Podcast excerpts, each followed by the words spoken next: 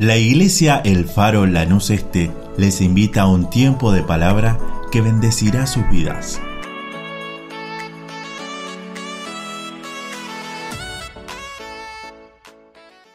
Que Dios te bendiga, iglesia. Qué bueno que es compartir este tiempo juntos. Quiero dejarte una palabra que está en San Juan 11. Esta palabra es una palabra que habla de Lázaro, la historia de Lázaro. Lázaro era el amigo de Jesús. Lázaro estaba muy enfermo y mandan a llamar a Jesús para que esté con él. Y Jesús estaba en, una, en, en unos lugares un poco más alejados. Y cuando recibe la noticia, Jesús se toma un tiempo más y después decide volver. Después de dos días que recibió la noticia, Jesús empieza a volver al lugar donde estaba Lázaro. Según lo que se calcula eran que eran dos días de, viaje. Así que eh, Jesús empieza a volver hasta Betania. Cuando llega a la entrada a Betania es donde se encuentra con María y ahí es la historia que te quiero contar. San Juan, capítulo 11, versículo 32, dice, María, cuando llegó donde estaba Jesús, al verle, se postró a sus pies diciéndole, Señor, si hubieses estado aquí, no habría muerto mi hermano. Jesús al verla llorando y a los judíos que estaban acompañándola también estaban llorando, se estremeció en espíritu y se conmovió. Y dijo, ¿dónde le pusiste? Y le dijeron, Señor, ven y ve. Y Jesús lloró. Esta historia me habla de un Jesús, de un Jesús conmovido por el dolor, un Jesús que estaba conmovido por el dolor de la pérdida de su amigo. Dice que cuando vio y se enteró de la noticia se estremeció el espíritu y se conmovió. Se conmovía de ver a la hermana de Lázaro llorando, al pueblo que la acompañaba estaban llorando. Se conmovió y cuando vio a su amigo, él también lloró. Qué bueno que podemos entender que hay un Jesús que se puede llorar en el momento de dolor, puede conmoverse por una situación. Jesús se conmueve en el momento de nuestro dolor. Jesús se conmueve en el momento de nuestros llantos. Sigue diciendo la historia, es, en el 38 dice, Jesús profundamente conmovido, otra vez vino al sepulcro. Era una cueva y tenía una piedra puesta encima. Y dijo Jesús, quitad la piedra. Marta, la hermana de que había muerto, dijo, Señor, y de ya porque hace cuatro días. Jesús le dijo, no te he dicho que si crees verás la gloria de Dios. Entonces quitaron la piedra de donde estaba y Jesús, alzando los ojos, dijo, Padre, gracias por haberme oído. Esta palabra me habla de un Jesús no solamente que se estremeció el corazón, que se conmovió, sino de un Jesús que trajo luz y trajo esperanza, porque le dice, no te he dicho que si crees vas a ver la gloria de Dios. Me habla de un Jesús agradecido, porque en el medio del dolor va al Padre y dice, Padre, te doy gracias por haberme escuchado. Un Jesús que ya sabía el milagro que iba a pasar. Un Jesús que sabía lo que venía. En el 43 dice, y habiendo dicho esto, clamó a gran voz, Lázaro, ven fuera. Y el que había muerto salió atada las manos y los pies con vendas en el rostro y envuelto en un sudario. Y Jesús le dijo, desatadle y dejadle ir. Qué lindo cuando Jesús hace esos milagros. Cuando Jesús en el momento de dolor, en el momento de tristeza, lo convierte en un momento de alegría. En un momento donde todos estaban llorando, donde todos estaban tristes. Dios, Jesús, dio vuelta a la situación. Pero hay tres detalles que tiene esta palabra. Primero, Jesús se conmovió y lloró. sintió su corazón. Dice que dos veces lo recalca y dice, otra vez profundamente conmovido fue el sepulcro. Esa es la primera. Jesús tuvo compasión, se conmovió. Jesús sintió el dolor de la pérdida de su amigo. Segundo, Jesús trajo luz en el medio de la oscuridad. En el medio del dolor dijo, si crees, vas a ver la gloria de Dios. En el medio del problema, Jesús trajo esa luz, esa salvación que dice, si crees, vas a ver la gloria de Dios. Y tercero, Jesús agradecido. Un Jesús que en el momento de dolor dijo, gracias, Padre, por haberme oído. Y estas palabras me hacen entender que Jesús es un Dios todopoderoso, que Jesús te puede entender en tu dolor, en tus llantos, en los momentos que estás pasando. Yo no sé los momentos que podemos estar pasando cada uno, pero Jesús puede entender cada momento. Jesús puede comprender lo que vos estás pasando. Entender y comprender no es lo mismo. Entender en el diccionario significa que yo puedo entender lo que decís, porque hablamos el mismo idioma. Yo puedo entender de lo que me decís. Pero comprender significa hacer propio lo que sucede. Yo tengo que hacer propia la situación. Comprender es ponerse en el lugar del otro, es entender lo que siente en el corazón. Jesús pasó dolores, Jesús pasó sufrimientos, Jesús pasó un montón de cosas en la tierra y Jesús puede comprender tus lágrimas, Jesús puede comprender lo que vos estás pasando. Jesús es el que va a traer esa luz a tu vida, porque acá dice, si crees, vas a ver la gloria de Dios. En ese momento de oscuridad, en ese momento de debilidad, de tristeza, Jesús te dice, si crees, vas a ver la gloria de Dios. Y Jesús nos enseña a ser agradecidos. Jesús nos enseña que en el momento de debilidad, en el momento de tristeza, Jesús agradece a Dios. Hay otra ocasión que Jesús está en el desierto predicando y los acompañan un montón de gente. Dice que habían miles de personas que seguían a Jesús. Se vino la tarde, se, hizo de noche y la gente necesitaba comer. Y Jesús estaba ahí y dijo a los discípulos, denle de comer a esta gente. No tenemos nada, le dicen. No hay nada para comer. Pero Jesús agarró un chico que tenía cinco panes y dos peces. Y lo que hizo fue, lo levantó y dio gracias. Dio gracias a Dios. Dio gracias en la necesidad. No había nada para comer, tomó el pan y dio gracias. Y ahí ocurrió el milagro. Jesús en el momento de necesidad dio gracias. Jesús en el momento de dolor con Lázaro dio gracias. Cuando Jesús dio gracias es cuando se produce el milagro.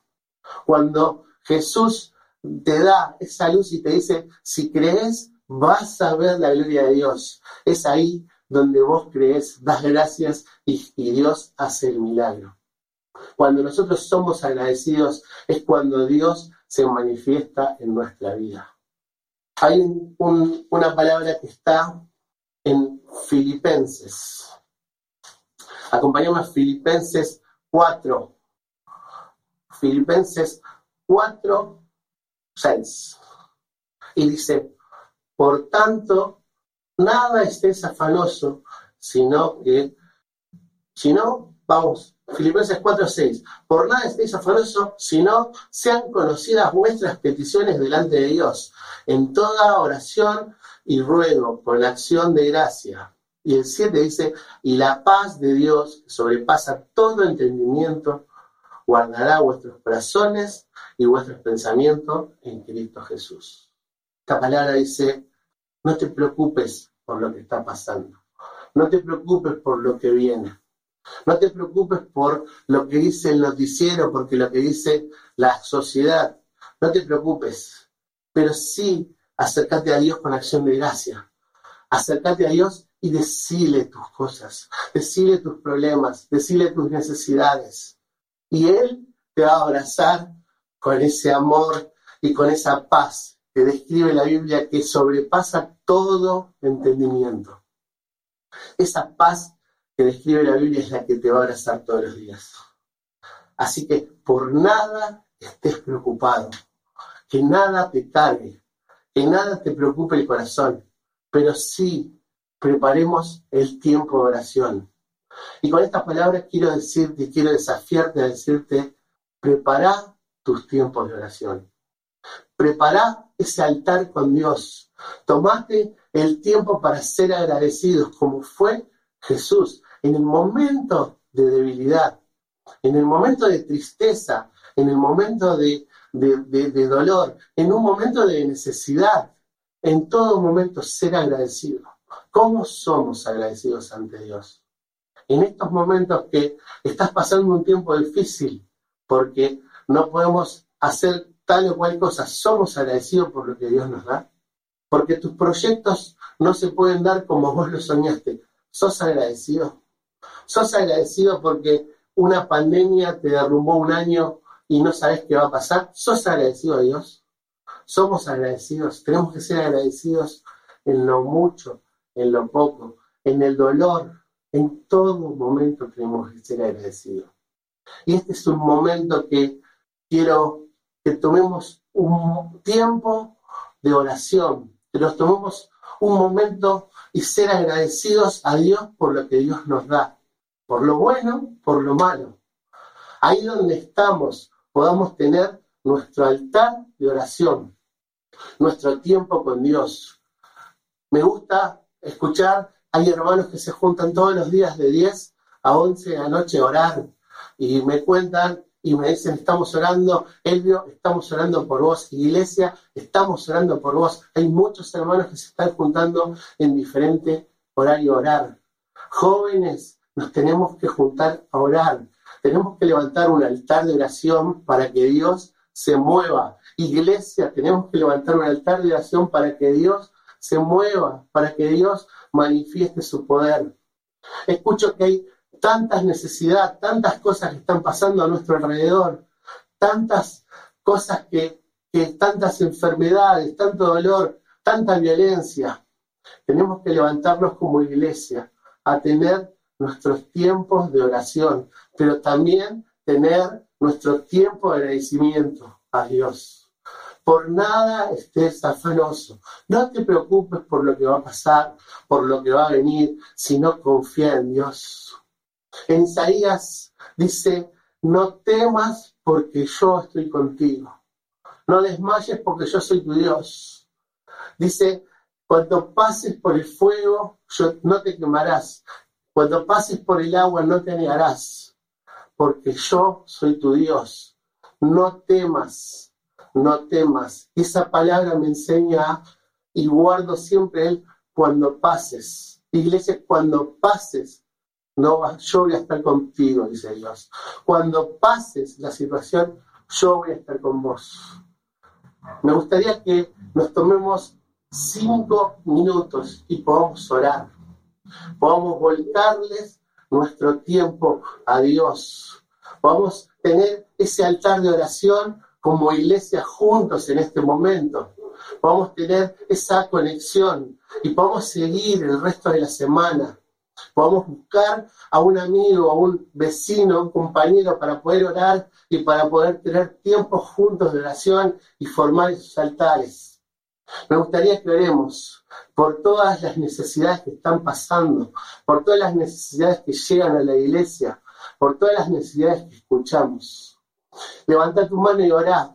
Señor Jesús, gracias Señor te damos. Gracias te damos porque podemos tener estas herramientas. Gracias Señor te damos porque podemos levantar estos altares juntos de oración. Gracias Señor porque juntos podemos venir ante vos, ante tu presencia.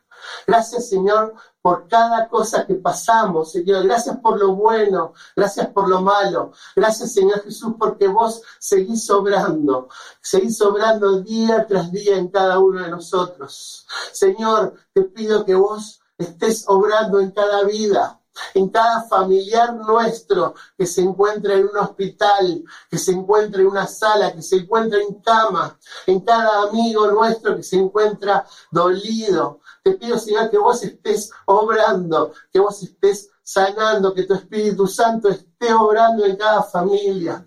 Señor, quiero pedirte especialmente por cuánta gente que está internada, cuántos hermanos nuestros que están internados. Te pido, Señor Jesús, que tu Espíritu Santo esté obrando. Señor, obra en cada vida, obra en cada necesidad.